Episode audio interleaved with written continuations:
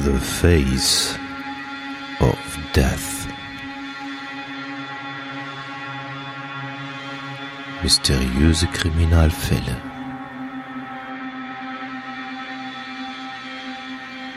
Der Podcast. The Face of Death.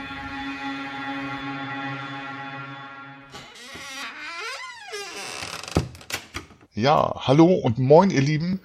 Hatti hat gesagt, ich soll sagen, ich bin die neue Bella. Bin ich natürlich nicht.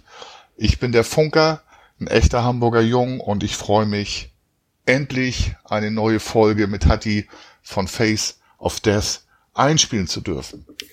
Ja, hallo lieber Funker. Ja, wir, wir haben es ja in den Social Media Kanälen ähm, weit verbreitet. Ähm, du bist mittlerweile äh, das äh, dritte Mitglied von Face of Death. Also ich bin von, von der ersten Stunde dabei, weil es war ja auch irgendwann mal meine Idee.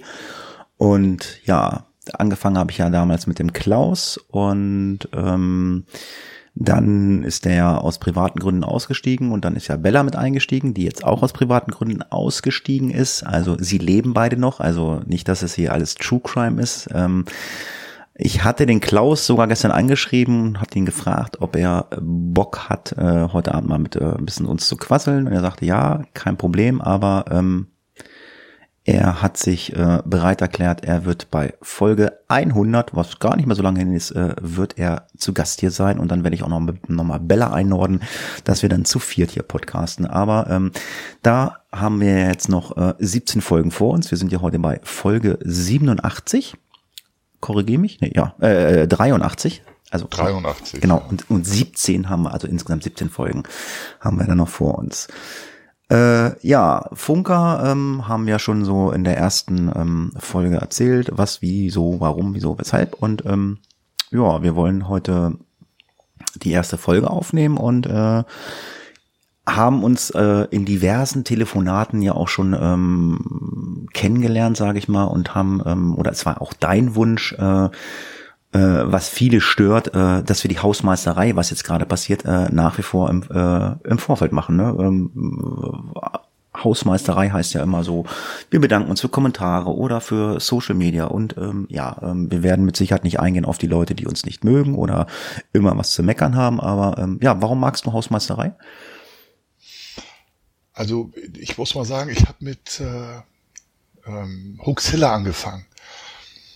Das fand ich, äh, das war mein erster Podcast, in den ich reingehört habe. Ich glaube, Hoaxilla gibt's jetzt fast zehn Jahre.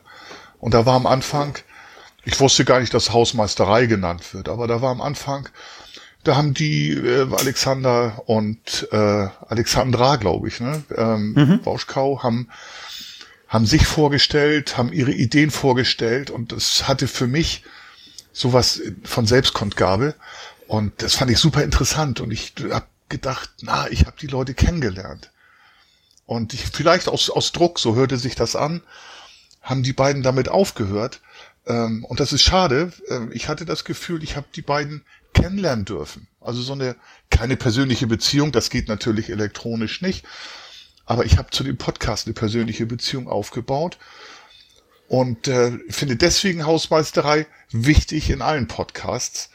Und ähm, letztendlich hat euch das auch, also Bella und dich und Klaus und dich, ähm, hat das Ganze lebendig gemacht und ich konnte mir ein bisschen was vorstellen. Also dieses Selbstkundgabe, ähm, das mag ich total.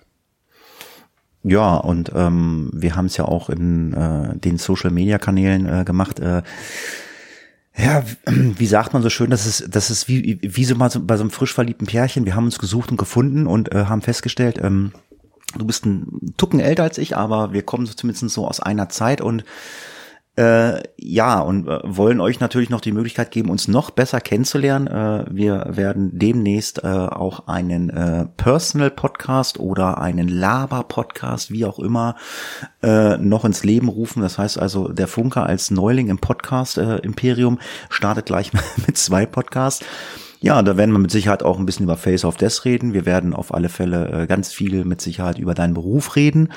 Ähm, und äh, da könnt ihr uns besser kennenlernen. Ja, wir werden aber auch vielleicht mal darüber reden, äh, wie backe ich ein Dinkelbrot. Also so so eine Art Realitätsabgleich, was Tobi Bayer und Holgi Klein machen. Das soll jetzt keine Kopie sein, aber das ist ja bei den Laber-Podcast immer so. Wir erzählen, was uns passiert ist, wenn wir Straßenbahn gefahren sind oder was weiß der Geier was. Aber ähm, da kann man uns dann, so sage ich mal, vielleicht noch ein bisschen besser kennenlernen und äh, ja, vielleicht haben wir auch den einen oder anderen Gast, was natürlich auch der Wunsch hier ist, äh, dass wir den einen oder anderen Gast mal haben. Also ähm, das äh, ist zumindestens der Plan. Ähm, der Podcast steht, wir müssen uns eigentlich nur noch hinsetzen und aufnehmen und dann äh, können wir das Ding raushauen. Ähm, es äh, wird genauso wie der Face of Death Podcast bei äh, Radio ISN veröffentlicht. Die, die haben sich angeboten, haben gesagt, das könnt ihr machen. Da kann auch jeder, der gerne einen Podcast machen möchte, äh, sich bei denen melden. Es kostet kein Geld. Da ist, äh, da ist nichts irgendwie ein Haken bei. Also wer einen Podcast veröffentlichen möchte und sagt, ich habe keine Ahnung von WordPress oder was weiß ich, äh, welche Blogbeiträge man nimmt, ähm, das macht alles ISN für euch. Die wollen kein Geld dafür haben. Ähm, die haben einfach äh, gesagt, wir unterstützen gerne Podcasts. Der Face of Death Podcast, wie ähm, viele andere Podcasts, äh, laufen dann auch äh, über einen Sender bei ähm, Radio ISN und ähm, das könnt ihr aber auch sagen, ob ihr das wollt oder nicht. Da freue ich mich schon ganz besonders drauf, weil ähm, das wird ja dann bestimmt auch eine, äh, immer eine lustige Geschichte. Das ist ja auch mal so, ähm, wenn ich hier mit Bella gepodcastet habe. Ja, es sind immer sehr ernste Themen, aber so manchmal kommt man dann halt auch mal ins Schmunzeln und ähm, ja, der eine oder andere mag es nicht so gerne. Ja, die, das ist uns beiden ja aufgefallen bei, bei den persönlichen Gesprächen, dass wir tatsächlich ins Schmunzeln und ins Plappern kommen. Ähm, du bist ein Experte in vielen Sachen, ich bin eher so ein Universaldilettant. Ich kann viele große Pferdchen streicheln, zu Sachen was sagen. Expertisen kann ich aber in wenigen Sachen ähm, abgeben. Nee, Spaß beiseite. Also ich habe total Bock drauf. Wir haben das ja festgestellt, hast du vorhin ja eingangs gesagt. Und äh, heute schaffen wir es ja nicht mehr, wie ich ja gesagt hatte, aber in den nächsten Tagen werden wir tatsächlich uns hinsetzen und mal sehen, ob das Geplapper interessiert. Und wenn ich das noch kurz sagen darf, ähm, immer. Was für mich wichtig ist, ich bin Newbie, ähm, sind Rückmeldungen. Das ist äh, meine Bezahlung. Das so, also wenn ich das mal so sagen darf, dieser Podcast ist, ich zitiere mal Hoaxilla, ist und bleibt für immer kostenlos. Ähm, und meine, darüber haben wir noch nicht gesprochen, ähm, aber sicherlich auch deine Bezahlung ist die Rückmeldung. Ja, so Wenn denn mal einer Entschuldige, Hatti? Nee, alles klar. Nee, sehe ich, äh, äh, sehe ich genauso. Aber äh, ich kenne das ja aus Erfahrung. Ich habe ja viele Podcast-Projekte gehabt. Also ähm, ja, Rückmeldung ist immer schwierig. Ähm, ich muss mir den Schuh auch anziehen. Ich möchte auch immer irgendeinen Kommentar schreiben, wenn ich im Podcast unterwegs höre, komme nach Hause, habe ich es vergessen, bla bla. Das tut mir dann auch immer leid, muss ich mich auch mal entschuldigen. Klar, haben wir äh, immer ganz gerne Kommentare. Ähm, es äh, ändert sich auch hier beim Face of Death Podcast äh, nichts. Also wir kommen gleich zu einer Sache, die sich ein bisschen ändert, ähm, aber das ist halt auch was Positives. Also es bleibt nach wie vor das Krimi-Rätsel, das kommt natürlich am Ende. Was bleibt äh, und äh, auch das äh, möchten wir nach wie vor so haben, dass ihr ähm, die ähm, eure vermuteten Lösungen in die Kommentare schreibt auf www.faceofdeath.de, dann werdet ihr auf ISN weitergeleitet, da könnt ihr kommentieren. Ähm, ich weiß, viele schreiben dann immer über Twitter oder über Facebook und dann sagen wir, hey, schreibt doch einen Kommentar, ähm, weil dann die ganzen Social Media Kanäle, ich meine, gut, wir haben überall Zugang. Ähm, ich habe es mit Bella oder Bella hat es dann auch so gemacht, die hat dann auch die Antworten dann aus den ähm, aus Facebook und Twitter noch zusammengetragen, aber es ist einfach alles in den Kommentare zu schreiben. Äh, ja, kostenlos bleibt das auch alles. Ich äh, habe mit Bella auch die eine oder andere Anfrage gehabt, oh, wir wollen euch was Gutes tun und Geld spenden, bla bla. Wenn ihr Geld spenden wollt, geht auf isn.fm. Ähm, das ist ein Verein, äh, dieser Radiosender, Online-Radiosender, die haben irgendwo ein, ein Paypal-Button. Ähm, Spendet denen das Geld oder so. Wir haben uns zwar im Telefon Telefonat jetzt gestern oder vorgestern geeinigt, wir werden wohl mal so ein ähm, so eine Amazon-Wunschliste machen. Also ähm, Essen und Trinken tun wir alle gerne. Und wenn er meint, ihr möchtet uns was Gutes tun und, und äh, wir sollen während des Podcasts ähm, ein Steak verzehren mit einem Bier dazu, ja, dann schickt uns Steaks und Bier.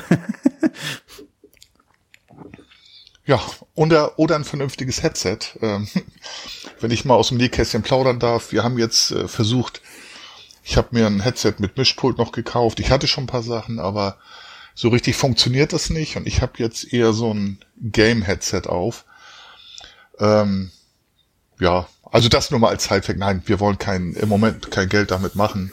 Ähm, wenn wir Millionäre werden können, ähm, dann sicherlich nicht übers Podcast. Genau. Ja, kommen wir zum Face of Death Podcast, damit wir auch gleich in den Fall einsteigen können. Ähm, was wird sich denn ähm, ändern? Ähm, wir wollen ab der nächsten Folge wollen wir eine neue Rubrik einführen, äh, da der Funker ja, ähm, ja Polizeibeamter ist, äh, wie wir ja schon mal erzählt haben, möchte er äh, mal so nicht, äh, also nicht aus dem Nähkästchen plaudern, aber es gibt ja ganz viele Begriffe, ähm, die man gerne erklärt haben möchte und ähm, da bist du der richtige Ansprechpartner und das sind ja auch mal Sachen, die in in den Podcast-Folgen vorkommen. Und ähm, da geht's dann um Sachen wie äh, Unterschied zwischen Mord und Totschlag, äh, Ehrenmord, ähm, was sind äh, Man-Trailer und solche Sachen. Korrigiere mich, wenn ich mich da äh, falsch geäußert habe, aber so, so war der Plan, ne? Ja, exakt. Dann habe ich noch einen äh, befreundeten Anwalt, der in äh, Deutschland und den USA studiert hat mit dem würde ich gerne sprechen über die Mordmerkmale, Tatbestandsmerkmale, so ist es rechtlich besser, ähm, des Mordes in den USA ah, okay. zu sprechen. Ähm, den habe ich schon mal angemorst jetzt. Äh, das hat heute gerade geklappt. Äh, ist einer meiner ehemaligen Fußballspieler, ein ganz netter Kerl. Und solche Geschichten, ja. Und nächstes Mal vorbereitet ist äh, Abgrenzung Mord und Totschlag in Deutschland. Dem musst du nur erklären, wie Studiolink funktioniert, dann laden wir den ein. ja, oder so, aber auch das ist ja bei mir schon schwer genug. Das erklärst du immer lieber. Jo, das ist ja kein Problem. Gut, das war jetzt mal richtig lange Hausmeisterei. Tut uns leid, beim nächsten Mal wird es mit Sicherheit kürzer, aber ähm, da das unsere erste, äh, erste offizielle Folge ist, äh, denke ich mal, äh, sollte es auch genug sein. Und ähm, wir werden es äh, nach wie vor so machen, dass äh, der Funker äh, wie der Klaus und die Bella äh, den Fall vorstellt. Und deswegen sage ich an dieser Stelle, wir hören erst einmal in den Fall hinein. Bei Samuel Little, der sich auch Samuel McDowell nannte, handelt es sich wahrscheinlich um den Serienkiller mit den meisten Morden in den USA. Er selbst behauptete, bestialisch 90 Menschen ermordet zu haben. Möglicherweise hat er 93 Morde gestanden. Das ist ein trauriger und grausamer Rekord ja, wie ich das Skript gelesen habe, habe ich gedacht so, hui. Ähm, und ich denke jedes Mal, ähm, ich hatte schon immer den äh, ähm, Serienmörder mit den meisten Morden, aber ähm, ja, ich wurde jetzt hier eines Besseren belehrt. Ähm, wir gucken uns mal äh, den äh, Samuel McDowell an. Ähm, er wurde ähm, ähm, als Psychopath von, äh, äh von, von also äh, betitelt oder diagnostiziert äh, als Krankheit. Von äh, vom Gericht bestellte Psychiater haben das äh, halt festgestellt und ähm, er hat sich meistens äh, drogensüchtige Prostituierte äh, genommen und hat diese dann ähm, umgebracht. Er hat sie bewusstlos geschlagen, hat sie in den meisten Fällen erwürgt. Also wir haben auch das eine oder andere Tatmotiv, äh, die eine oder andere Tat, da ist es nicht so gewesen.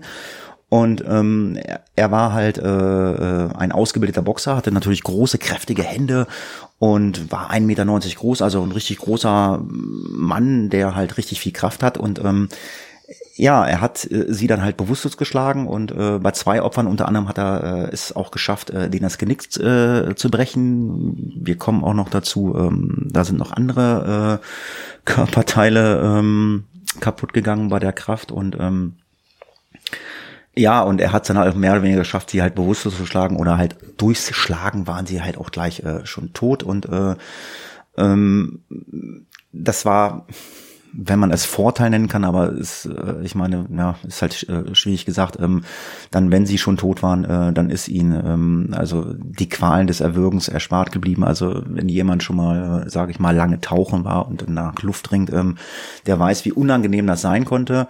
Ähm, ja, und wir haben so Aufzeichnungen jetzt gefunden, dass man bis ins Jahr 2019 ähm, ihm 50 Mordfälle aus den Jahren 1970 bis 2005 ähm, zusprechen konnte.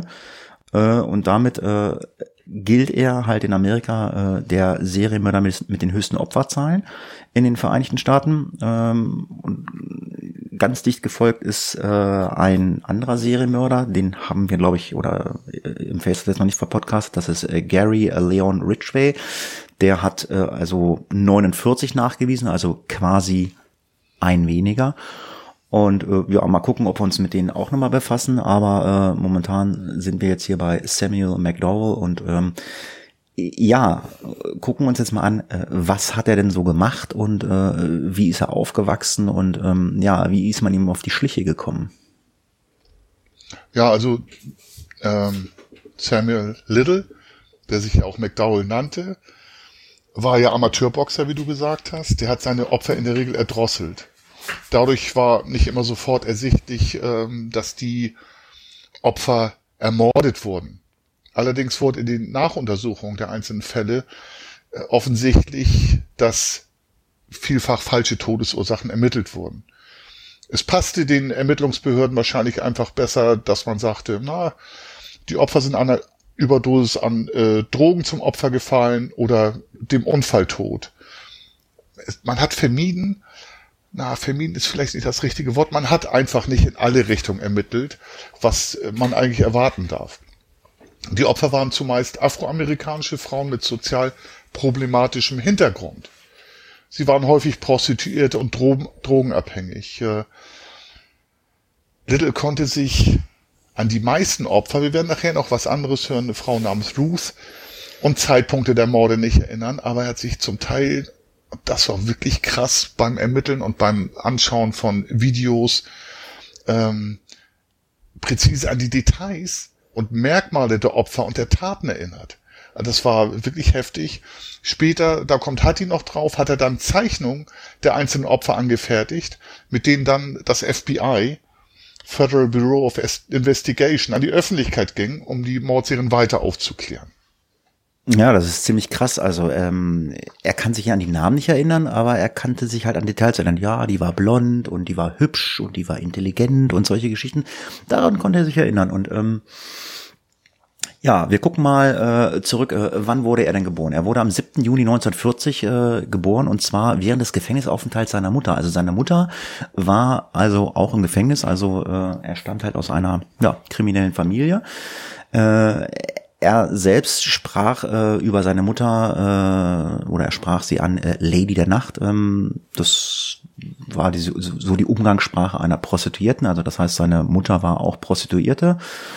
Ähm, nachdem er geboren wurde, äh, zog die ganze Familie äh, nach Ohio, das ist ein Bundesstaat in den USA. Er wuchs dort in Loraine, einer Kleinstadt in äh, Erisea, äh, auf, mit ja, knapp 64.000 Einwohnern. Und ähm, er wurde also dort nicht von seiner Mutter großgezogen. Er, er wurde also, ähm, das hört man immer wieder mal, äh, wenn man aus zerrütteten Familien kommt. Ähm, hier haben sich dann nicht die Großeltern, also, äh, sondern ähm, die Großmutter drum gekümmert, hat ihn großgezogen. Er besuchte die Hawthorne äh, Junior High School. Er begann bereits äh, total sozial auffällig zu werden. Äh, also da halt auch schon auf der Schule. 1956 wurde ähm, er während seiner Schulzeit zum ersten Mal wegen Einbruchs in Omaha in Nebraska verhaftet und verurteilt. Also äh, das werden wir jetzt auch immer wieder hören. Er äh, ist immer wieder äh, nicht nur durch Morde oder äh, andere Dinge aufgefallen. Ähm, er hat also viele Verbrechen begangen. Ja, das gleicht äh, dem Leben, Lebenswandel von vielen Serienmördern halt. Ähm, nach der Highschool brach er eine Ausbildung ab und verbrachte den größten Teil seiner Zeit auf der Straße und lebte von kleineren Diebstahlen, Diebstählen und Gelegenheitsjobs. Wie gesagt, ähm, viele Serienmörder haben diese Karriere vollzogen, in der Regel sich nicht ans Gesetz zu halten. In den späteren 60er Jahren zog Samuel Little nach Florida, wo er dann bei seiner Mutter lebte. Also nicht mehr bei seiner Großmutter. Dann hat seine Mutter sich seine angenommen. Allerdings vielleicht eher, um ein Dach über den Kopf zu geben. Dann ist mir aufgefallen, er arbeitete als Rettungsassistent. Dann hab ich, hat die gesagt, warst du nicht auch? Nee, hat die gesagt, er ist Rettungssanitäter, aber ich finde, das gleicht sich nicht, dass Hattie ein Serienmörder ist. Und als, ich kenne dich ja so gut gar nicht. Ähm, und dann als Friedhofsangestellter. Okay, also äh, so, die, an, die andere Baustelle. okay. Wenn, wenn der ähm, Assistent äh, nicht erfolgreich war. Ganz genau. Ähm, hatte sich dann vielleicht Leute zugeschafft. Nein. Ähm, das ist, das ist wie, wie bei vielen Serienmördern. Es herrschen ähm, oftmals schwierige Familienverhältnisse. Es ist äh, von einer Straffälligkeit auszugehen. Das nennt man Delinquenz als Fachbegriff. Und äh, gerade in der Literatur, die man allerdings im US-amerikanischen Raum lesen kann, ist das der Lebenslauf von Serienmördern. Ja, jetzt, jetzt kommen wir zu einer Tat, ähm, da möchte ich den ersten Absatz irgendwie erstmal abarbeiten und, und habe da jetzt mal eine Frage so als dich äh, als Fachmann, also er wurde 1961 äh, bei einem Einbruch in ein Möbelgeschäft in Lorraine äh, gefasst und wurde dafür drei Jahre Gefängnis verurteilt. Ist die, Spra äh, ist die Strafe äh, in Deutschland auch so hoch für einen Einbruch, dass du dann drei Jahre ins Gefängnis gehst? Da habe ich mir auch Gedanken drüber gemacht, Hatti. Ähm, das ist jetzt spontan. Also 1961, da war tatsächlich der Einbruch, war tatsächlich mit äh, Gefängnis, beziehungsweise man sagte auch teilweise noch Zuchthaus ähm, bedacht. Wenn man aber die Karriere an sich anschaut von Samuel Little, äh, kommt das ja noch drauf. Also erst beim Einbruch ist er ertappt worden und äh, wir sind in Deutschland nicht ganz so rigide mit den Strafen, aber ähm, es wäre vielleicht möglich gewesen, vielleicht nicht so lang. Eher so, wenn man sich so andere Se äh, Mörder, Serienmörder anguckt in Deutschland, Wochen, Monatsweise oder vielleicht bis zu einem Jahr. Hm. Also ich fand das auch drei Jahre, also ich meine klar, Einbruch ist natürlich äh, eine Straftat, gar keine Frage, aber ich dachte so drei Jahre, das finde ich aber schon okay. Aber gut, wenn die Gesetze da so sind oder waren 1961, dann ist das so. Ja, gucken wir uns weiter an, was passiert ist. Er wurde dann natürlich nach drei Jahren 1964 aus der Haft entlassen, hat dann Ohio verlassen und äh, lebte in äh, verschiedenen äh, US-Bundesstaaten und äh, ja, wenn man das so sagen darf, er hat dann seinen Lebensunterhalt hauptsächlich durch Raub und Diebstahl äh, finanziert. Äh, bis 1975 war Little dann in elf Bundesstaaten 26 Mal verhaftet worden. Also 26 Mal haben sie ihn erwischt. Unter anderem wegen Diebstahls, Überfall, versuchter Vergewaltigung, Betruges, Angriff auf Polizeibeamte. 1982 wurde er in Pascagoula, Mississippi festgenommen und wegen Mordes an der 22-jährigen Prostituierten Melinda Laprie in Untersuchungshaft genommen. Laprie war ja im September 1982 als vermisst gemeldet worden. Eine Grand Jury war äh, bestellt worden äh, fürs Geschworenengericht und äh, die haben das aber irgendwie abgelehnt, äh, Little wegen des Mordes an Laprie anzuklagen. In den USA sind Geschworenengerichte bei Strafverfahren laut sechsten Zusatzartikel der Verfassung ähm, ja vorgeschrieben, dass die dort teilhaben. Im Strafverfahren in den USA entscheidet die Grand Jury im Verfahren über die Anklebe, Anklageerhebung die Trial Jury äh, in der Hauptverhandlung über die Schuldfrage. Also es, es gibt halt eine Jury, die erstmal sagt so, okay, das wollen wir so haben und dann die Trial Jury sagt dann, so und so läuft das. Und ja, da ist das dann halt ähm, nicht so ähm, wahrscheinlich durchgesetzt worden, wie es hätte wahrscheinlich sein müssen. Ja, das ist eine fatale Geschichte, finde ich. Also in der, in der äh, Grand Jury Vorverfahren sind in der Regel zwölf Geschworene, die darüber entscheiden und das sind alles Amateure. Im Gegensatz zu Deutschland, aber da erzählen wir vielleicht später nochmal was im geschworenen Verfahren. Wir sind ja jetzt bei äh, Samuel Little. Ähm, Florida verlegt und wegen, Mordes an der 26-jährigen Patricia Mount, deren Leiche im Herbst 82 gefunden wurde, vor Gericht gestellt. Zeugen identifizierten Little als Person, die die Nacht vor Mounts Verschwinden mit ihm verbracht hatte. Da sich die Zeugen aber in Widersprüche verwickelten, wurde Little im Januar 1984, also knapp zwei, äh, anderthalb Jahre später, vom Mord an Mount freigesprochen. Er zog dann wenig später nach Kalifornien, wo er sich in der Nähe von San Diego niederließ. Im Oktober 84 Oktober 84 wurde Little verhaftet und zu zweieinhalb Jahren Gefängnis verurteilt, weil er zwei Prostituierte angegriffen und geschlagen hatte. Er wurde im Februar 1987 freigelassen und zog bald nördlich von San Diego ungefähr zwei Autostunden nach Los Angeles, wo er dann mehrere Morde verübte, wie man im Nachhinein ermitteln konnte. Am 5. September 2012 wurde Little in einem Obdachlosenheim in Louisville, Kentucky verhaftet. Festgestellt hatten, dass er in den Mord an Carol Alford am 13. Juli 1987 verwickelt war. Das war also, wenn man nachrechnet, ganze 25 Jahre später. Das galt auch für die Morde an Audrey Nelson, die am 14. August 1989 getötet wurde und Guadalajube Adochara, die am 3. September 87 von Little getötet wurde. Samuel Little wurde nach Los Angeles ausgeliefert, wo er am 7. Januar 2013 angeklagt wurde. Wenige Monate später meldete die Polizei, dass untersucht werde, ob Little noch weitere Morde begangen haben könnte, die in den 80er Jahren stattgefunden haben. Der Fall der Ermordung von Laprie, von dem Hattie erzählte, bei dem Little freigesprochen war, wurde wieder aufgenommen. Schließlich wurden insgesamt 60 Morde an Frauen in unterschiedlichen US-Bundesstaaten auf eine mögliche Beteiligung von Little Ja, und im Jahre 2000 wird, äh, 2014 wurde er wegen Ermordung von drei Frauen, die er zwischen 1987 und 1989 ermordet hat, an, an einem kalifornischen Gericht angeklagt und verurteilt. Also wir reden von 87 und 2014 äh, bis 89 und dann verurteilt. Also man hat dann also ähm, wirklich lange ermittelt und gesucht und gemacht und getan und ähm, äh, wir hatten in einem Telefonat, ich glaube gestern, äh, drüber gesprochen, äh, Mord äh, verjährt in Deutschland nie, richtig? Exakt. Das wird dann, also zu, das wird zumindest nach dem jetzigen Strafgesetzbuch. Das wird in den USA halt ähnlich gewesen sein. Genau. Also vermuten wir mal. Also nach seiner Verurteilung ermittelten die Behörden dann natürlich weiter und gingen zunächst davon aus, dass Little ab 82 in neun Bundesstaaten Menschen getötet haben könnte. Anschließend polizeiliche und staatsanwaltliche Ermittlungen führten zunächst äh, dann zur Vermutung, er könnte 34 Morde begangen haben. Er selbst behauptet mindestens 90 äh, ermordet zu haben. Und äh, wie wir eingehend äh, gesagt haben, äh, gibt es auch Quellen, die von 93 Menschen sprechen.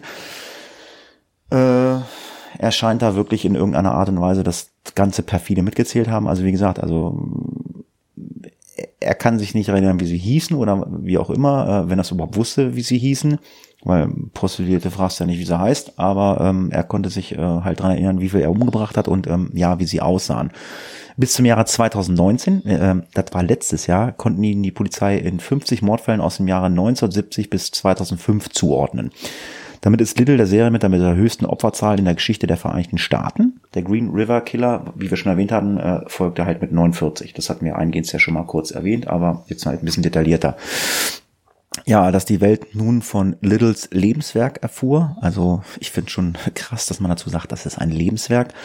Äh, war, wie es so oft auch schon hier in Fällen bei Face of Death war, äh, Kommissar Zufall zu verdanken. Beinahe hätte der alte und zunehmende gebrechliche Mann sein Geheimnis mit ins Grab genommen. Seine DNA konnte später allerdings eindeutig der DNA zugeordnet werden, die man äh, bei den Opfern fand. Also ähm, ich weiß nicht, äh, ab wann ähm, man mit DNA gearbeitet hat in den USA oder in Deutschland, ähm, weil äh, das habe ich schon des Öfteren gehabt, auch hier im Face of des Podcast.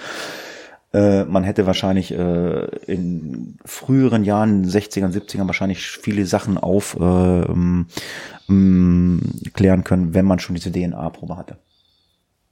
Ja, genau.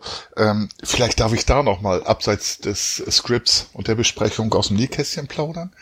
Bei ungeklärten Mordfällen wird immer wieder ermittelt. Die werden neuen Ermittlern auf den Schreibtisch gelegt, in den USA besonders. Und äh, diese Kollegen, darf ich ja sagen, ermitteln dann in Mordfällen noch einmal. Und wenn es Neuigkeiten gibt, das ist nicht nur DNA, also die Sachen uns auch andere Beweise, dann wird halt so ein Fall nochmal aufgerollt. Und äh, oft werden solche Fälle auch, weil halt Mord nicht verjährt, auch 30, 40 Jahre später noch aufgeklärt das mal so nebenbei aus dem Nähkästchen nochmal. Also der Samuel Little, der war ja super kräftig gebaut, wie hat die gesagt, 1,90 groß. Ich bin übrigens 1,93 und habe auch an Boxtrainings teilgenommen, aber hoffentlich äh, kein Serienkiller, wer weiß. ähm, hat in seinem Gefängnisaufenthalten, und das ist in den USA nicht ungewöhnlich, an Boxtrainings teilgenommen theoretisch natürlich äh, zur Kom Aggressionsbewältigung, äh, um Aggression zu kompensieren. Ähm, viele Häftlinge, muss ich aber sagen, äh, verfestigen und vervielfältigen so äh, ihre Fähigkeiten, sich auf der Straße einfach durchzusetzen. Ja, das siehst du ja halt auch in diesen typischen amerikanischen Filmen. Äh, ich möchte mich an dieser Stelle mal äh, entschuldigen. Ich wollte ihm das gerade per. Äh, ähm, man hört äh, den Funker, wenn ich spreche, immer äh, atmen. Du musst die Luft anhalten, solange ich spreche. Alles gut. Ich halte die Luft an, warte. Okay.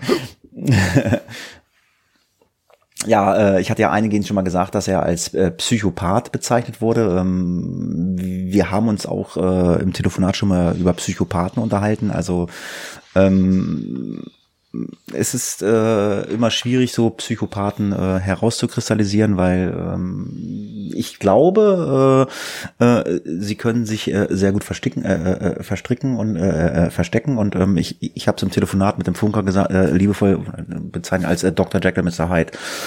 Äh, tagsüber bin ich der liebe Nette und abends dann, mh, mm, ja. Äh, er hat sich äh, fast immer weibliche Opfer äh, gezielt ausgesucht. Diese stammten dann meistens ähm, aus schwierigen Verhältnissen. Wie viele waren obdachlos, drogen- oder alkoholabhängig. Offenbar vermutete Little, dass sie nicht vermisst werden können. Mm, es ist, ist halt so, ähm, ich glaube, da kommen wir auch noch zu. Äh, in den USA ist es nicht so, dass da halt irgendwie äh, so, ein, so, so ein Melderegister äh, stetig geführt wird oder oder solche Sachen. Und äh, wenn da Leute, äh, Frauen in die Prostitution äh, geraten sind, ähm, ja, dann arbeiten die dann dort und ähm, ja, haben dann vielleicht auch keinen Kontakt zu den Familien. Und äh, wenn dann eine Prostituierte weg ist, ja, dann dann wird die wahrscheinlich in der Regel nicht gleich als vermisst gemeldet, äh, wenn da nicht halt irgendwie Kolleginnen sind, die sagen, Mensch, hier, ähm, die äh, Dame äh, XY äh, ist seit paar Tagen nicht aufgetaucht, könnte da nicht mal gucken, aber ähm, da kommen wir noch zu. Ja, genau. Ähm, das Muster der Opfersuche ist bei Samuel Little äh, zu beobachten, aber auch bei vielen anderen Serienmördern. Er hat jetzt schon gesagt, wir kommen da noch zu, wo da das Motiv liegt. Ähm, also Little schlug die Frauen in der Regel unvermittelt bewusstlos. Und der hatte so viel Kraft, äh, das war eine Hühne von Mann. Zwei davon brach er das Genick. Ähm, das zeigt also, dass er eine äh, immense Kraft gehabt haben muss. Heutzutage sitzt er im Rollstuhl, zeigt sich gebrechlich, aber damals hatte er viel Kraft. Und äh, er machte sich auch keine große Mühe, die Leichen zu verstecken. Er entsorgte die Körper, ehe eher regelrecht und äh, nee, nicht regelgerecht, sondern äh, würde und pietätlos. Äh, seine Opfer waren immer waren immer äh, nachher ähm, irgendwo zu finden. Er hat sich keine Mühe gemacht. Also auf Müllplätzen. Ähm, das Ganze war, fand ich super pietätlos und wirklich krass. Ähm, jetzt sagte Beth Silverman von der Staatsanwalt Los Angeles, dass seine Taten immer eindeutig sexuell motiviert waren. Das hat sie gegenüber der New York Times gesagt. Ähm, sie kommt von der äh, Staatsanwaltschaft Los Angeles, die ermittelt hat. Ich bin mir nicht ganz sicher. Auf der einen Seite hieß es und sexuell motivierte Taten, aber tatsächlich kann man das übereinbringen. Ähm, er wollte aber keinesfalls als Vergewaltiger verteidigt äh, bezeichnet werden, ähm, Erektionsprobleme machten dies unmöglich, hieß es in einigen Quellen. Die sexuelle Komponente lag, und da kommen wir jetzt wieder dazu, dass äh, auch Erektionsprobleme eine sexuelle Komponente in Taten zeigen können. Ähm, die lagen aber nicht immer darin, Geschlechtsverkehr auszuüben, sondern vielmehr auch darin, diesen sexuellen Lustgewinn am Leid und am Panik der Opfer im Todeskampf ähm, zu ziehen und an der Macht, die er über die Opfer besaß. Hm. Jetzt kommen wir nochmal zu dem Punkt, äh, was wir schon äh, eingehend gesagt haben, dass äh, Little äh, sich nicht wirklich äh, an äh, Details äh, oder, oder, oder an die äh, Opfer erinnern konnte, aber er konnte halt detaillierte Zeichnungen ähm, ähm, von den Opfern anfertigen. Also äh, wir haben hier in unserem Skript haben wir jetzt hier so acht Zeichnungen von äh, Damen, die halt aussehen, äh, dass er die nachgezeichnet hat. Äh, findet man halt auch, wenn man äh, googelt äh, im Netz. Ähm, und äh, wie wir schon gesagt haben, hat dann das FBI ähm, diese Zeichnung genutzt, um ähm, diese Mordserie aufzuklären. Äh, diese hat man dann, äh, also diese Zeichnung hat man dann ähm, auf äh, FBI-Seiten äh, veröffentlicht. Da konnte sich dann jeder mal äh, angucken, äh, wie sieht das aus oder wie sehen die Opfer aus, um dann zu sagen, ah, okay, die kenne ich, ähm, weil ich habe ja gerade gesagt, dieses Melderegister und so, das ist da nicht äh, so fokussiert und äh, ähm, genau wie in Europa oder in Deutschland. Und ähm, ja, anhand dieser Zeichnung äh, hat dann das FBI halt versucht, ähm, die ungeklärten Fälle noch aufzuklären. Ja, also als ich die Zeichnung gesehen habe, ähm, ich fand das heftig, weil sich dann plötzlich anonyme Opfer, die, von denen man liest, äh, man hat die Buchstaben auf dem Papier, plötzlich zu Zeichnung manifestieren.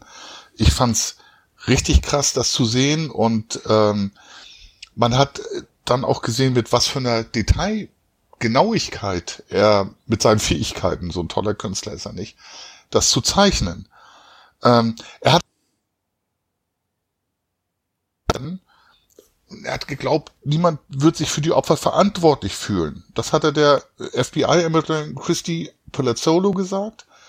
Ähm, und obwohl er bereits damals oder, jetzt 79-jährig im Gefängnis sitzt, hat äh, gesagt, dass es wichtig sei, Little für alle Morde zur Verantwortung zu ziehen. Also er sitzt für 50 Morde im Gefängnis aber die Ermittlerin Valesolo möchte, dass er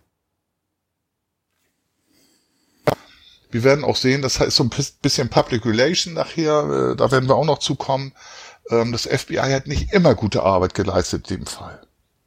Nee, aber sie haben auch äh, unter anderem Videos veröffentlichen, äh, während äh, sie ihn vernommen haben. Ähm, und da hat er äh, halt nicht gezeichnet, da hat er halt, äh, hat er halt seine Sachen, die er sonst gezeichnet hat, hat er halt ähm, äh, detailliert äh, beschrieben. Also unter anderem hat er von einer Frau gesprochen, die er 1984 getötet hat und äh, die hat er dann einfach am Straßenrand liegen lassen. Ähm, er konnte auch genau die Haarlänge so ungefähr sagen, wie lang sie war, er konnte sagen, wie schwer diese, äh, ähm, wie, wie schwer das Opfer war, ähm, konnte sagen, dass sie ungefähr 30 Jahre alt war und ähm, ja, und äh, sie war hübsch und sie war freundlich, äh, sie hatte honigfarbene Haut, wobei ich mir äh, die Frage gestellt habe, wie sieht honigfarbene Haut aus? Ähm, und das war unter anderem das einzige Opfer, äh, was er ertränkt hat. Er hat es nicht erwürgt, er hat es ertränkt. Oder er hat sie ertränkt. Ja. Und, und auch da hat sich wieder die hässliche Fratze des Psychopathen gezeigt. Ich muss das mal so deutlich sagen. Er hat dann weiter in einem Zeitungsinterview mit Sam äh, gesagt, ähm, als das Gespräch auf eine Frau namens Ruth kam, da haben sich plötzlich seine Gesichtszüge aufgehellt.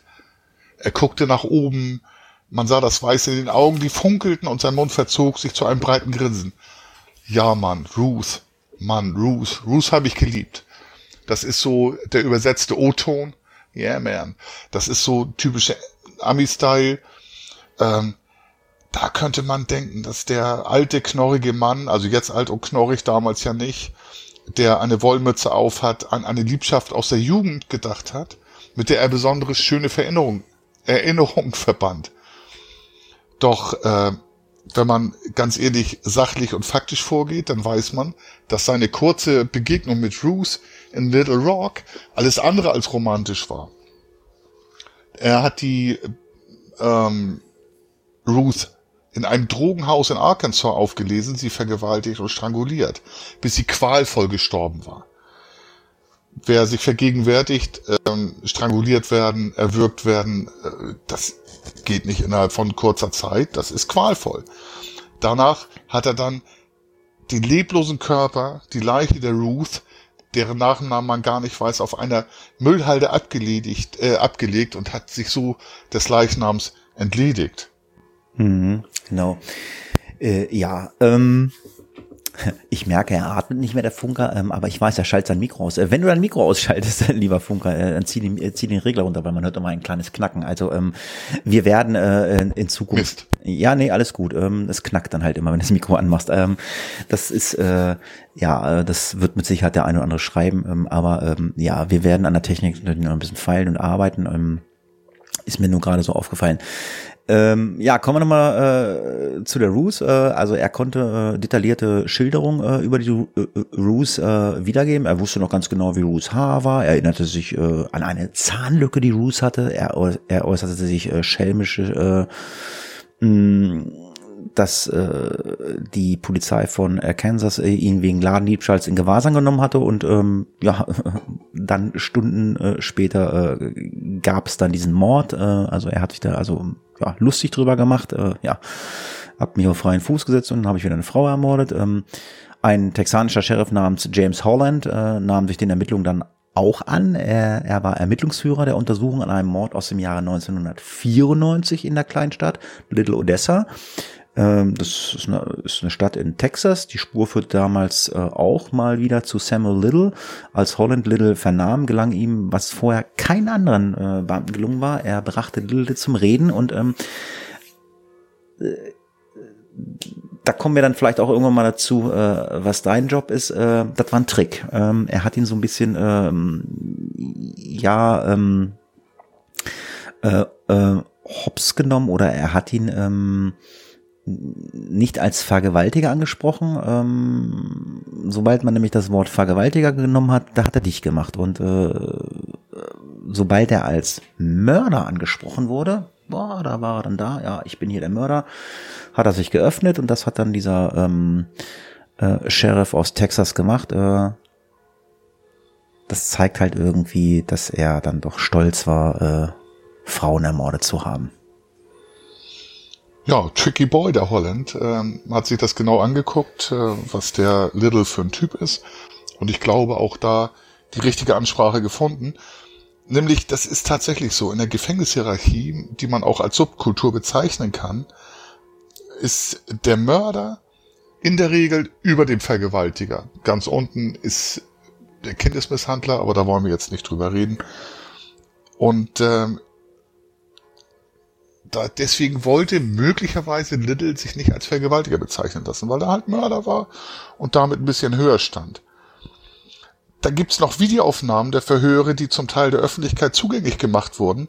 Das ist wirklich krass. Man kann sich das auf YouTube angucken. Wir haben es in den Show Notes verlinkt. Die lieferten auch einen grusigen Einblick in die Gedanken- und Gefühlswelt. Ähm, und ich finde, dass der Little offenbar ein schwer gestörter Mann war. Definitiv. Also ähm, wenn wir uns jetzt angucken, ähm, wie genau er sich an seine Taten erinnern konnte, äh, finde ich es persönlich erstaunlich, dass er sich also bis Taten in die äh, 1970er Jahre zurück erinnern kann. Äh, wie ich vorhin schon geschildert habe, äh, er kann sich an die Haarfarben erinnern, er kann sich ans Gewicht erinnern, äh, er kann sich auch detailliert an die Taten erinnern, wie er sie umgebracht hat. Ähm, und äh, sogar, wo er sie äh, ja abgeladen hat, ob es jetzt eine Müllhalde war oder auf der Straße, also sprich entsorgt hat. Äh, da konnte er sich noch ganz genau dran erinnern. Mm, der Hergang dieser ganzen Morde, der war immer gleich. Die Frauen waren in der Regel, wie gesagt, drogenabhängige Prostituierte und ähm, die hat er dann halt äh, in Strip-D-Bars oder in Drogenhäuser äh, kennengelernt oder äh, Prostituierte an der Straße angesprochen oder im sogenannten Rotlichtmilieu, äh, wo er selber halt äh, ständig war äh, hat er sie kennengelernt. Ähm, er hatte auch oft keinen festen Wohnsitz und äh, äh, war dann in den USA ein sogenannter äh, Drifter. Äh, ja, der ist halt immer äh, durchs Land gereist, also äh, quasi wie so ein Obdachloser. Äh, hat sich mit, mit Gelegenheitsarbeiten durchgeschlagen und ja, er wohnte dann auch in, in obdachlosen Unterkünften, in Bordellen, und Drogenwohngemeinschaften, wo er immer wieder dann seine Opfer fand. Also man kann in, in Bordellen wohnen, fand ich auch sehr eigenartig. Ah, Hatti, wenn du wüsstest. so, und dann hat er aufgrund dieser Lebensweise ähm, und diesem Lebenswandel blieb er lange unentdeckt. Er hat dann mal gesagt, natürlich auf Englisch, ich bin in eure Welt gekommen. Das hat er bei Vernehmung mit dem äh, genannten Sheriff James Holland gesagt. Der Junkies, der Prostituierten und Asozialen, in, denen, in die sich selten ein Mitglied der sogenannten anständigen Gesellschaft verirrt. In den USA sagt man äh, Establishment für die anständige und man muss sich das mal vorstellen. Nicht, äh, jahrzehntelang blieb er unentdeckt. Seine Opfer waren, wie gesagt, Frauen, das hat Hattie schon gesagt, am Ende, am Ende und am Rande der Gesellschaft, um die sich niemand sorgte. Eigentlich sind die auch nicht vermisst worden. Und gerade in den USA ähm, hat die Staatsgewalt ähm, da keinen großen Aufwand für betrieben, diese Menschen zu finden. Für eine verschwundene Prostituierte oder einen Junkie wird in den USA eher selten eine Großfahndung oder auch nur eine Suchmaßnahme eingeleitet. Die Fälle wurden rasch in Akten gelegt. Viele der Menschen am Rande der amerikanischen Gesellschaft sind Unbekannte ohne Namen. Eigentlich sind die überhaupt nirgends registriert. Dies auch, weil es in den USA kein Melderegister mit Meldezwang gibt. In Deutschland wissen wir, ziehen wir um, ziehen wir aus, müssen wir uns abmelden. Beim Einzug in eine andere Wohnung müssen wir uns anmelden und wir müssen auch einen Personalausweis haben, wo diese Daten eingetragen sind, damit man immer nachvollziehen kann, wo wer sich auffällt. Und in den USA ist es dann halt so, ähm, wer nicht vermisst wird, weil er nicht gemeldet ist, für den werden weder Vermisstenanzeigen gefertigt noch Suchmaßnahmen eingeleitet. Das traurig aber wahr. In den USA verschwinden in den äh, jährlich unzählige Menschen. Ich habe nicht ganz die Zahlen nachermitteln können. Ich habe dann auch mal äh, Bekannte in den USA angerufen, die dort bei den Behörden sind. Ähm, die konnten mir keine Zahlen sagen, aber diese vermuten, dass es 10.000 bis Hunderttausende sind, die jedes Jahr einfach verschwinden. Die sind nicht mehr da, nicht mehr nachvollziehbar, wo die sich aufhalten. So, und es kommt noch dazu, dass diese, ich nenne sie mal randständige, also Hatti sagte gerade, auch einige werden Drifter genannt, das heißt unstetige, dass die sich auch eher unter dem Radar der Behörden und somit einer staatlichen Verfolgung entziehen wollen. Ja, also äh, das ist schon ähm, ein bisschen anders als bei uns in Europa. Ähm, ja, wir haben ja mittlerweile Geständnisse äh, von Little und äh, dann ist klar, dann wächst natürlich irgendwann der Druck aufs FBI und äh, das kam natürlich ähm, von der Öffentlichkeit hier, ihr müsst da was tun. Ähm, und äh, das, das, das war halt äh, so, dass man das halt aufklären sollte. Und ähm, im Falle Littles hat der Ruf des FBI und der anderen Ermittlungsbehörden bereits total Schaden genommen, logischerweise. Und wenn er schon im Gefängnis sitzt wollte, wollen wir das äh, jedem Opfer Gerechtigkeit widerfährt. Das war also der, der Aufschrei der Öffentlichkeit hier, da muss, da muss was passieren. Ähm, und ähm, das äh, war dann auch die Aussage einer FBI-Sprecherin äh, der äh, gegenüber der New York Times. So bekommen die Verfolgungsbehörden und die Öffentlichkeit wenigstens im Nachhinein ein präzises Bild von Lildes monströsen Taten. Schwer nachvollziehbar bleibt es, äh, wie es sein konnte, dass er vier Jahrzehnte, also sprich 40 Jahre lang ungehindert sein Unwesen treiben äh, konnte und immer wieder morden konnte. Die Ermittlungspannen in den USA äh, konnte man halt nicht immer verhindern, liegt auch allerdings äh, an den an, an der Zuständigkeit, äh, die nicht immer eindeutig geregelt oder klar ist und ähm, jeder hat es dem anderen versucht wahrscheinlich zuzuschustern. Hier, ihr seid zuständig, ihr seid zuständig, aber ich denke mal, ähm, da kommen wir vielleicht auch mal drauf, ob wir es hier im Podcast machen oder dann in unserem Personal Podcast. Ähm, äh, das ist, glaube ich, ähm, nicht immer ganz so einfach. Definitiv, also da kann ich aus dem Nähkästchen plaudern. Ähm, die, was man in den Krimis sieht, und man wundert sich immer, ja, da streitet man sich, wer ist zuständig, der Sheriff. Oder das FBI kommt und die behandeln sich schlecht. Das ist in den USA teilweise, muss ich sagen, tatsächlich so. Ähm, in der Regel sind die Polizeien der Stadtverwaltung zugeordnet, also der Standortgemeinde. Ähm, das ist in Stadtstaaten bei uns in Deutschland genauso. Landespolizei, Hamburg, Bremen, ähm, gehören zu den Städten, aber ansonsten sind wir Länderpolizeien. Aber in Amerika ist es immer die Gemeinde und ist sie noch so klein. Da ergeben sich natürlich äh, definitiv unterschiedliche Qualitäten in der polizeilichen Arbeit. Und was auch, ähm, ja, ob es in Deutschland zusehends so wird, muss jeder selber wissen, aber die Ermittlungsqualität steht und fällt auch mit dem Budget der jeweiligen Polizeibehörden. Also ich durfte erleben, dass zum Beispiel ich war ja auf dem Polizeiaustausch, wie im Teaser äh, oder in der Folge null mit mir ankündigte, war ich ja in South California auf dem Polizeiaustausch.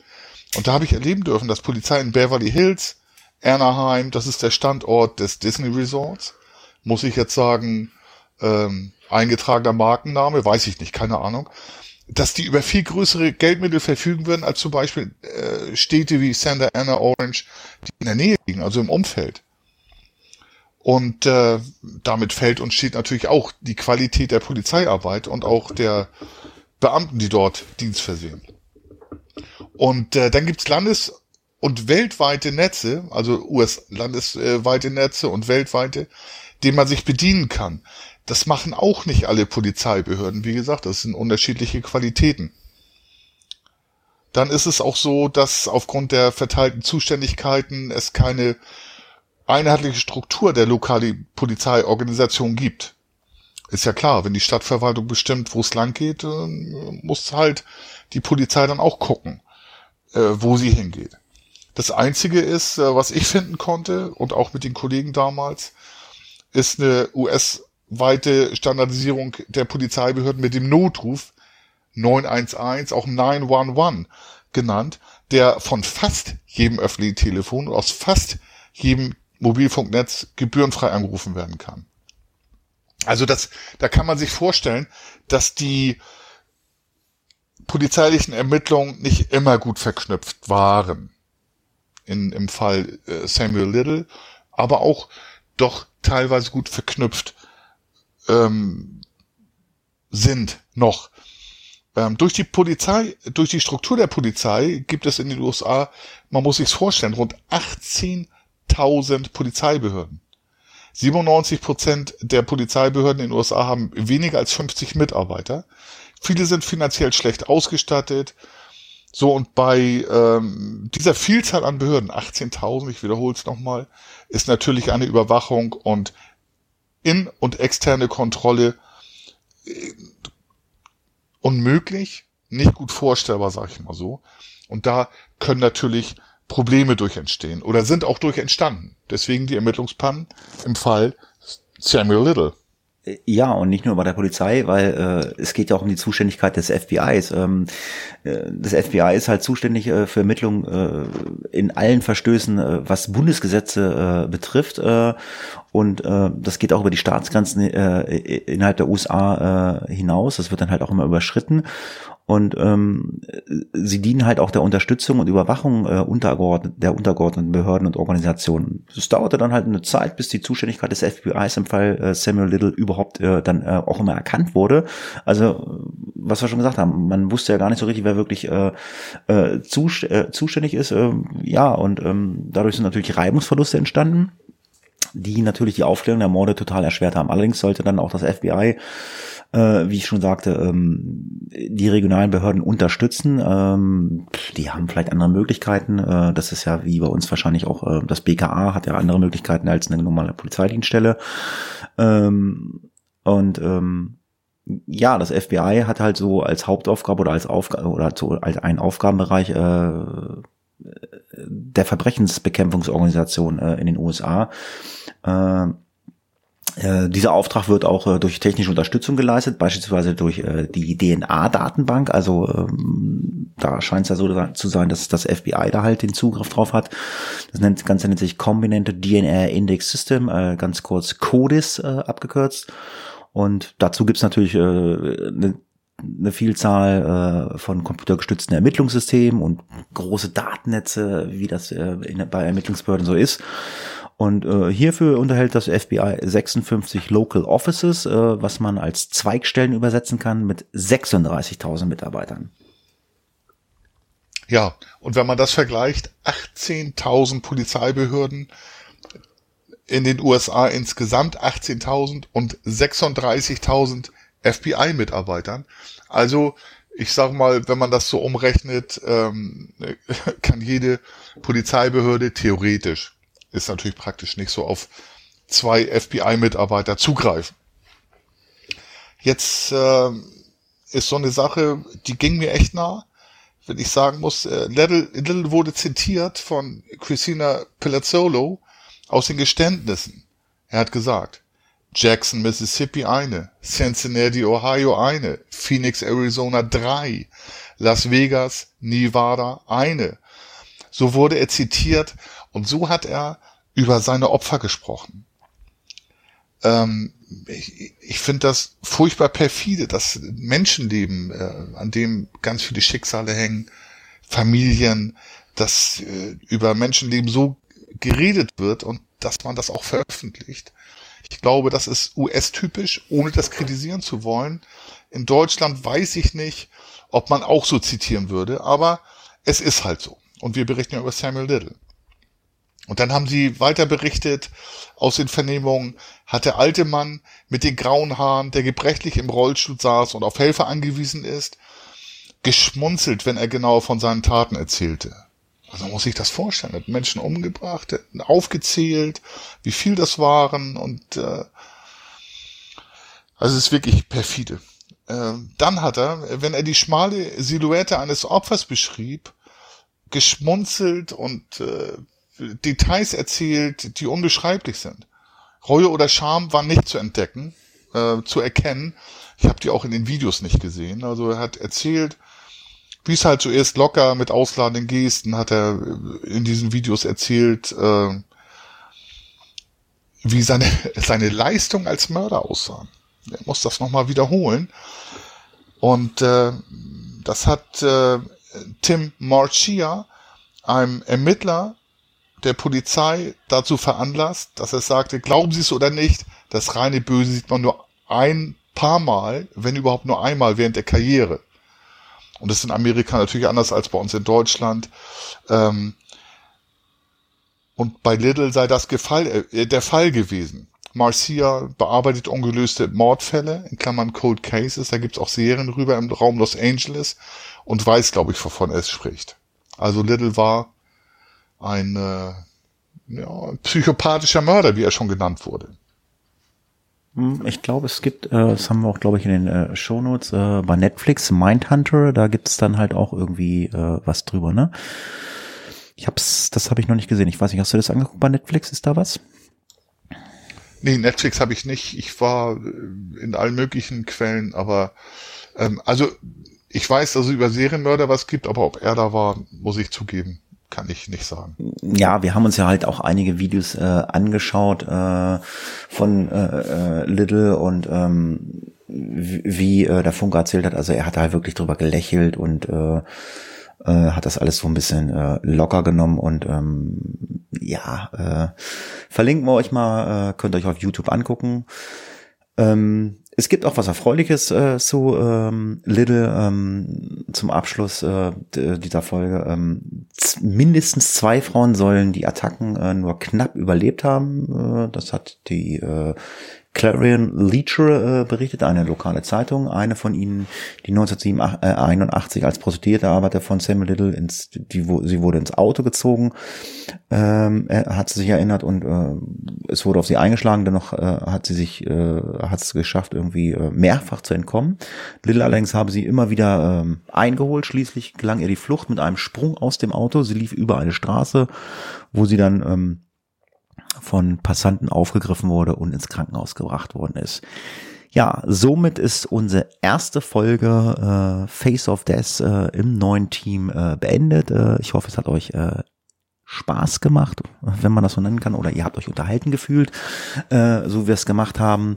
Nach wie äh, äh, oder nach wie vor, äh, es gibt zu sagen, es ist äh, natürlich äh, noch ein bisschen an unseren äh, ähm, Setup zu arbeiten, Knackser, Rauschen und so. Werden wir daran arbeiten, Aussetzer hatten wir auch. Ähm, aber äh, ich denke, das werden wir in den nächsten Folgen alles in den Griff kriegen. Ähm, ja, ich sage erstmal äh, vielen Dank fürs Zuhören und jetzt kommen wir zu dem Punkt, äh, was ja auch immer vielen äh, Hörern Spaß macht. Wir haben ein Krimi-Rätsel. Äh, der Funke hat es diesmal ganz pfiffig gemacht, hat sich gedacht, ach komm, ich hau mal ein Krimi-Rätsel raus. Ich schreibe nicht die Lösung dazu, weil sonst steht immer die Lösung im Skript dazu. Lass den Hatti mal miträtseln. Ähm, ich äh, kann halt auch nur das Krimi-Rätsel lesen. Ich habe keine Lösung dazu. Ja, und deshalb möchte ich den Funker bitten, ähm, stell doch mal das Krimi-Rätsel vor, was ihr bis zur nächsten Folge, die in einer oder zwei Wochen kommt. Also wir haben da noch keinen Workflow, also wir können schnell, wir können wahrscheinlich einmal die Woche podcasten, vielleicht alle zwei Wochen, aber länger wird's nicht dauern. Und deswegen, äh, ja, Funker. Matthias, hau mal rein. Ja, ich habe also mehrere Krimi-Rätsel im Köcher tatsächlich. Äh, mir macht sowas auch Spaß. Jetzt mal zum Krimi-Rätsel.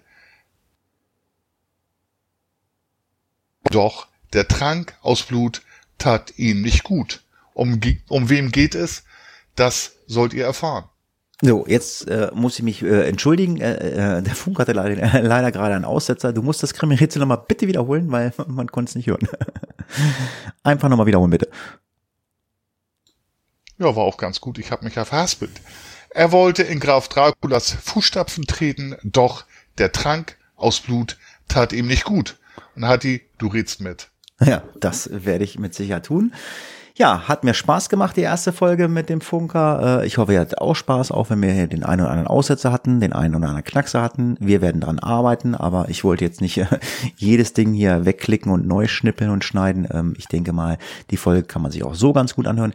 Ich sage vielen Dank fürs Zuhören, macht's gut bis zum nächsten Mal und ich sage es auch, wie ich es immer gesagt habe, das letzte Wort hat in diesem Fall der Funker. Tschüss, macht's gut.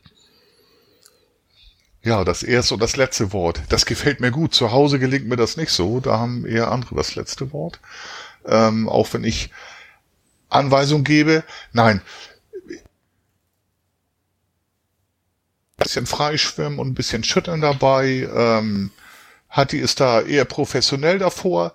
Aber es wird weitergehen und wir müssen an der Technik arbeiten. Aber das liegt eher hier bei mir im Hause. Jo, alles klar. Ähm Macht's gut, bis zum nächsten Mal. Tschüss. Case closed.